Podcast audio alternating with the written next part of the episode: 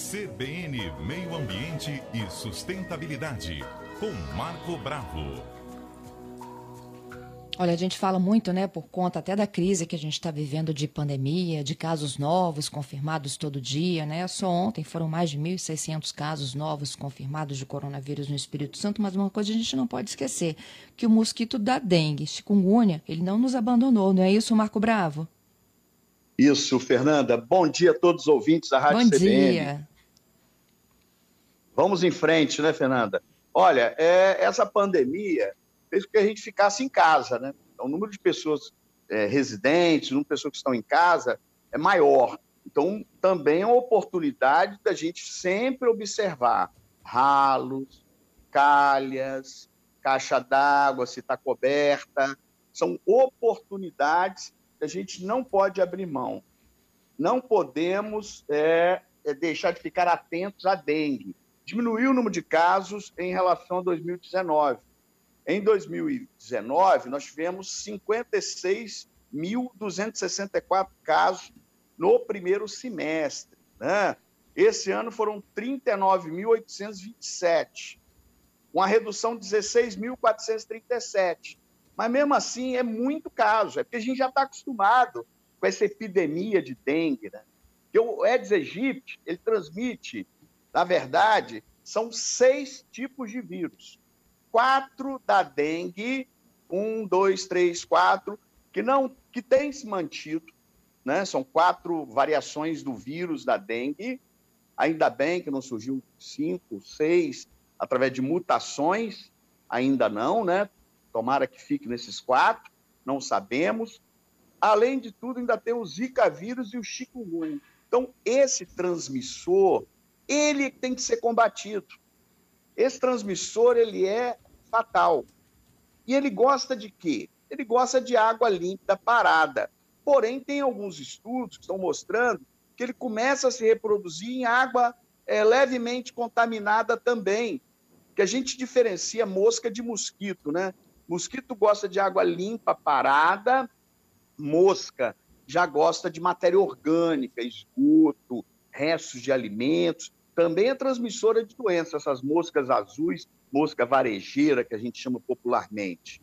Porém, o Aedes aegypti transmissor é a fêmea, tá, Fernanda? E muitas vezes Uhum. confunde a gente, a gente achando, não, é a fêmea. Tanto é que tem é, um projeto de reprodução do macho estéreo, ele falsamente vai copular a fêmea, tá? E a fêmea não vai gerar descendentes. Estão, tem um projeto da Universidade de São Paulo, lá em Piracicaba, onde eles reproduzem esses machos estéreis, modificados geneticamente, soltam nos bairros. É uma forma também de você diminuir a população. Porém, o número maior de casos está dentro da casa da gente e de focos também dentro da casa. Às vezes você acha, você é, controla ralo, né, mantém a pia fechada com aquela tampinha do registro, é, controla a calha e esquece, às vezes, a bandejinha da geladeira. Aquela Poxa água vida. que embaixo escondida. É, tem detalhes. Planta, nós já sabemos, tem que virar aquele vasinho ou colocar areia, né? evitar local de água parada, principalmente calha, que a gente tem dificuldade de fazer manutenção. Lá em Hong Kong, eles tiraram fizeram um acordo com a população. Cada cidadão ia tirar 10 minutos por semana para poder realizar essa vistoria na casa. Conseguiram acabar com a dengue. É a disciplina do oriental que a gente precisa adquirir e aprender bastante com eles, inclusive em relação a essa virose, aí, esse Covid-19, nós aprendemos muito. Eu falo sempre, brasileiro é bom de banho, mas não lava as mãos. Né? Entra com o sapato dentro de casa, cumprimenta de dar a mão, aquela coisa afetiva latino-americana. Oriental só faz aquela, né, aquele cumprimento à distância. A gente tem que aprender muito, inclusive essa disciplina de cada pessoa tirar 10 minutos por semana. Divide. Ó, Fernanda vai olhar a pia né, do banheiro, a pia da cozinha, os ralinhos, né? A sua irmã já vai olhar calha, quer dizer, faz uma, faça uma divisão de tarefas, fica levinho e marca um horário. Toda quarta, 5 horas da tarde, eu vou fazer uma revisão. É coisa que não consome tempo e você né, evita a disseminação desse mosquito. Eu fiz uma blitz uma vez numa casa, até para reportagem do ES, é, primeira edição, Fernanda, e nós, a, a pessoa estava de férias lá em Manguinhos, a casa estava fechada. Ela fez tudo certo, deixou as plantas com a vizinha, ela colocou tela nos ralos, na, na tampou a, a, a, pia da cozinha e, e do banheiro. Porém, quando eu tirei a bandejinha da geladeira, tinha centenas de larvas, ao vivo foi. Foi por acaso, né? Foi uma, um, é uma ela, ela, de certa forma, descuidou de um detalhe. Esse mosquito, ele fica observando os detalhes. Ele é um malandro que já se adaptou ao meio urbano, Fernanda. Ele já se adaptou muito bem, nem é brasileiro, essa doença também não é brasileira.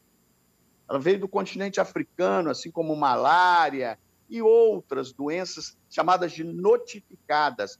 Eu me lembro muito bem, Fernanda, no nosso programa, quando antes do Zika vírus chikungunya chegar no Brasil, estava na Guiânia, nós falamos muito de barreira sanitária.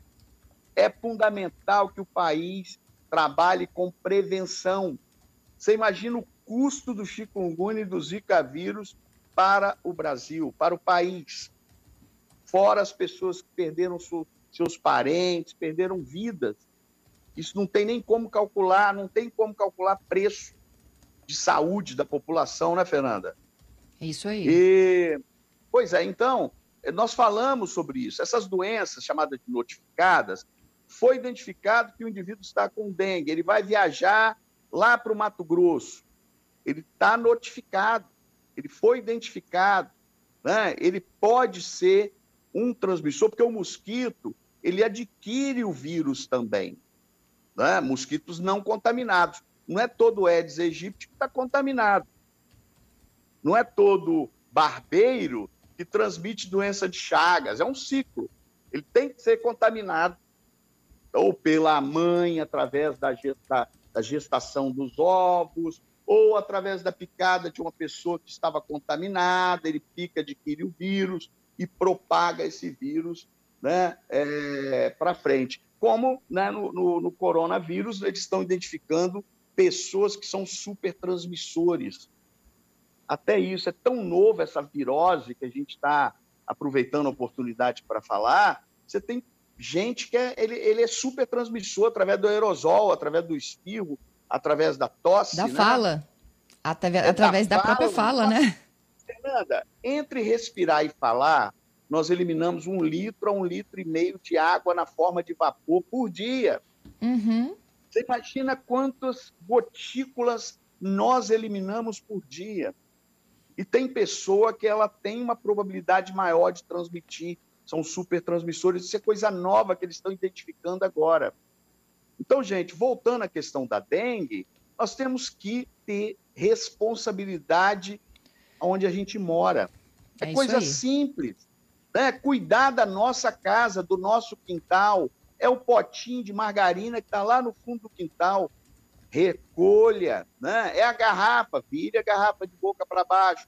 É o pneu, que praticamente não tem mais, porque pneu entrou dentro da logística reversa e está sendo recolhido. No Brasil, hoje, a cada quatro pneus vendidos, o fabricante tem que recolher cinco juntamente com o distribuidor. Com isso, diminuiu é isso aí, muito Marco. o número de pneus nas ruas, não é, Fernanda? Temos isso assim, aí. então, temos que cuidar do nosso quintal e da nossa saúde. Isso mesmo, Fernanda. Obrigada. Temos que Até quarta cuidar que vem. do ambiente onde a gente vive. É, um grande Isso abraço aí. a todos os ouvintes da Rádio CBN. Vamos cuidar da nossa casa. Vamos cuidar da nossa casa.